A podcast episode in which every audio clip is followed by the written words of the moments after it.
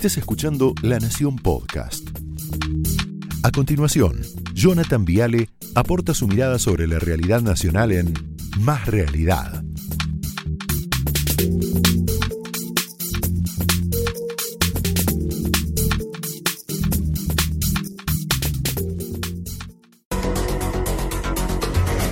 Contento, vino Cobos al piso, nos costó, pero qué linda nota, Julio César Cleto Cobos, bienvenido, ex vicepresidente. Tenemos más, tenemos mucho, mucho y muy interesante. Bueno, la frase es conocida, muy conocida, es la historia se repite primero como tragedia y después como farsa. La dijo Marx, ustedes saben, donde en un libro que se titulaba El 18 Brumario de Luis Bonaparte.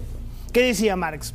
Tipo decía que el golpe de Estado de 1851 en París, dado por Luis Bonaparte, el sobrino de Napoleón, era como una farsa. Era como una burda imitación del verdadero golpe de Estado que había dado quién? Napoleón, 1799. Entonces Marx consideraba que Luisito Bonaparte era como un farsante, un impostor, un imitador, un suplente, un simulador, una copia berreta del original, que era el tío, ¿no? Ergo, si alguna vez Napoleón, bueno, inspiraba admiración, respeto, atención, miedo, temor, Luisito te provocaba pena. Entonces lo que alguna vez resultó tragedia y hoy, hoy es farsa, mira. Yo tengo muchos amigos periodistas que son periodistas, escriben como periodistas, siguen actuando como periodistas a pesar de ser mis amigos y, y son gente de bien. Ahora, ¿cómo vamos a vivir en un país donde se ponen figuras de esos periodistas para que la gente la escupa? Eso es una vergüenza. ¿Cómo Eso, eso le íbamos a preguntar. eso le íbamos Pero a lo he dicho siempre, no, no es que lo estoy diciendo ahora, lo he dicho siempre. Y en aquel momento, en aquel momento, la verdad que me puse del lado de los periodistas. ¿Y qué me costó a mí? Que terminaron diciendo que era un hombre de Clarín. Por Bueno, lo pero veo usted- a Héctor que está ahí en primera fila. Héctor no me deja mentir. En- desde que renuncié nunca más lo vi a Héctor hasta hace poquito. Entonces, ¿de qué estamos hablando? No podemos vivir más en ese país. Es un país delirante ese. Es un país delirante y tenemos que darnos cuenta del delirio que fue eso. Ahora, listo, nos olvidamos. Punto, eso no puede volver a pasar entre nosotros. No puede volver a pasar entre nosotros. Y punto, digo, no es algo que tenemos que discutir más, no tiene que avergonzar que nos haya pasado eso.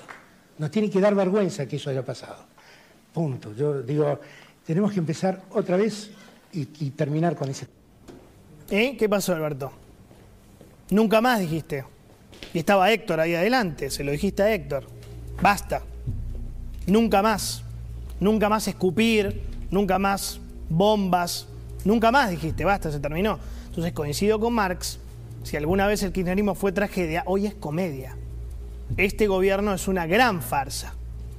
Una gran farsa. ¿Dónde quedó esa promesa verborrágica, locuaz, empalagosa, pomposa? ¿Dónde quedaron esas seguidillas de palabras vacías de Alberto Fernández? Se acabó la grieta, se terminó la guerra con el periodismo, llegó el momento de la unidad. Acá con mi amigo Héctor se terminó todo. ¿Y qué pasó?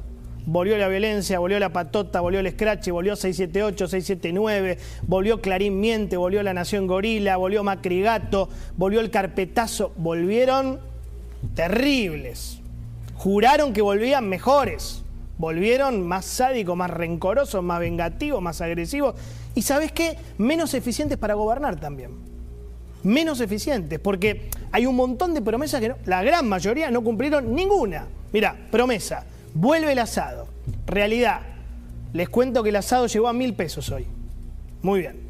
Promesa, vamos a bajar la inflación. Realidad, 52%, más que con Macri. Promesa, no vamos a devaluar. Realidad, 200 pesos. De 70 a 200 pesos. Promesa, jubilaciones dignas. Realidad, jubilación mínima, 130 dólares. Promesa, con 40.000 muertos no duermo más. Realidad, 116.000. ¿Te das cuenta? Promesa, vamos a relanzar el Mercosur. Realidad, peleado con Brasil, Uruguay, Paraguay, Chile. Promesa, se acabó la guerra contra el periodismo, mi amigo Héctor. Realidad, bombas Molotov contra Clarín y vuelta de 678. ¿Ves que no cumplieron una sola promesa? Por eso digo que este gobierno es una gran farsa. Por eso perdieron. Pero son tan malos perdedores que pudren el clima social, la pudren. Son tan malos perdedores que prefieren poner en riesgo la paz social antes que ver un pequeño rayito de esperanza de ese 67% del país que no los votó.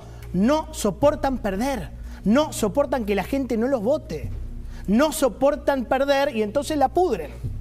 El kirchnerismo siempre hace, son de manual, siempre hacen lo mismo. O no te entrego la banda, opción 2, te hago un golpe de palacio, te vacío el gabinete, opción 3, rompo la paz social como castigo para una sociedad que le vota en contra. Te castigo. Ah, me votas en contra, jodete. Lo que estamos viendo son acciones preparatorias. Yo creo, lamentablemente, me preocupo para un fin de año agitado, complicado. Ojalá que no. Yo creo que lo que estamos viendo es al gobierno prendiendo el fueguito. Vos decís, ¿pero cómo? Boomerang. Y sí, pero son así los muchachos. Yo me acuerdo en 2013, pasó exactamente lo mismo. Perdieron. Un masa, bueno, cuando masa, va. Un masa antikirchnerista frenó el proyecto de Cristina Eterna con el 44% de los votos. Pasa que no sé quién, nadie sabe bien quién es Massa, ¿no? Pero bueno, ¿qué pasó en diciembre de 2013? Todo se volvió raro, turbio. ¿Te acordás de 2013? Se acuartelaron varias policías, hubo saqueos, hubo apagones masivos. Esto que estás viendo. Ese diciembre parecía que Argentina no se habían caído como las 10 plagas de Egipto. Fue muy bravo lo que pasó. Mirá, Córdoba, ¿te acordás de Córdoba? Lo dejan solo de la sota, no le mandan la gendarmería. Ahí están los saqueos. Eso fue 2013, justo después de que perdieron.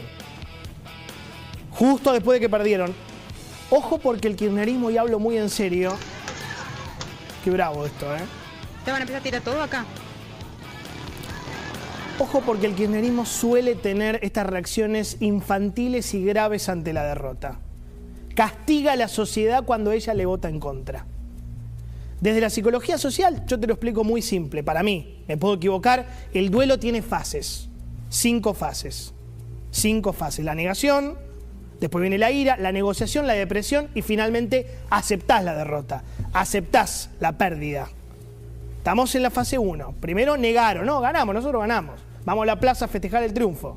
Ahora pasamos al 2, punto 2 segunda fase del duelo, que la bronca, la ira, el enojo irracional, la furia y el castigo al votante opositor. Y todavía están muy lejos del punto número 5, ¿eh? muy lejos de la aceptación de la derrota. ¿Qué van a hacer mientras tanto? Pudrirla. Seguir buscando culpables externos. Ellos nunca van a asumir que perdieron porque son un mal gobierno. Un mal gobierno. Siempre van a buscar un enemigo o un responsable externo de esta derrota durísima.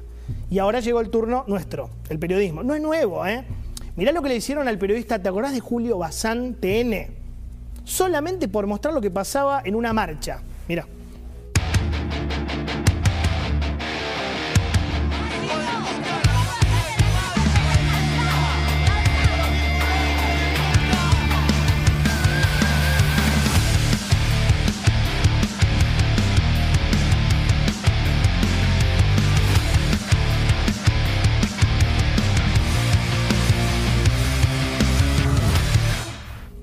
Mira. volaba todo, se tuvo que meter adentro del subte. ¿Cuál es la diferencia entre esto y las bombas Molotov? Ninguna. Odio, bronca, furia, cólera, intolerancia, mucho veneno, encono, mucha saña, mucho rencor. No soportan al que piensa distinto, entonces lo maltratan, lo humillan, lo denigran, lo lastiman, lo agreden. ¿Vos te acordás cómo reaccionó en ese momento el diputado Leopoldo Moró del kirchnerismo? Igual que la Cámpora ahora, pero igual, mirá. Por supuesto que soy solidario con Bazán, pero Bazán es también víctima de la violencia institucional que significa que su medio de comunicación fue uno de los que más alimentó durante años con sus zócalos esas manifestaciones que en las calles fueron generando un clima político de confrontación, presidente. Bazán no solamente ha sido víctima de un grupo de inadaptados, ha sido víctima del grupo en el que trabaja, que proclamó el periodismo de guerra. Eso también es violencia. El periodismo de guerra es una manifestación que también altera el proceso democrático. O sea que Julio Bazán se joda por trabajar para Clarín. ¿Te das cuenta que es lo mismo? Son muchos años de veneno, lo mismo que dice ahora la cámpora. Ah, pero nosotros también. Las palabras nunca son inocentes, muchachos. El que insulta muchas veces termina pegando. Y el que pega o tira una bomba muchas veces termina matando. Entonces, aténtico a lo que está pasando. Gran frase, allí donde se queman los libros, se acaban quemando personas. Actualizado al siglo XXI, allí donde se queman medios, se acaba quemando personas.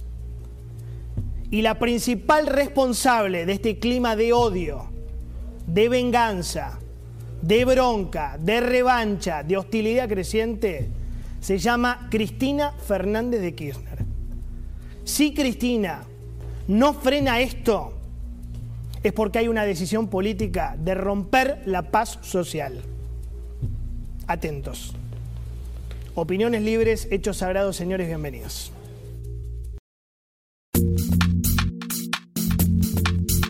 Esto fue Más Realidad, un podcast exclusivo de La Nación. Escucha todos los programas de La Nación Podcast en www.lanacion.com.ar. Suscríbete para no perderte ningún episodio. Estamos en Spotify, Apple Podcast, Google Podcast y en tu reproductor de podcast favorito. Seguí escuchando La Nación Podcast.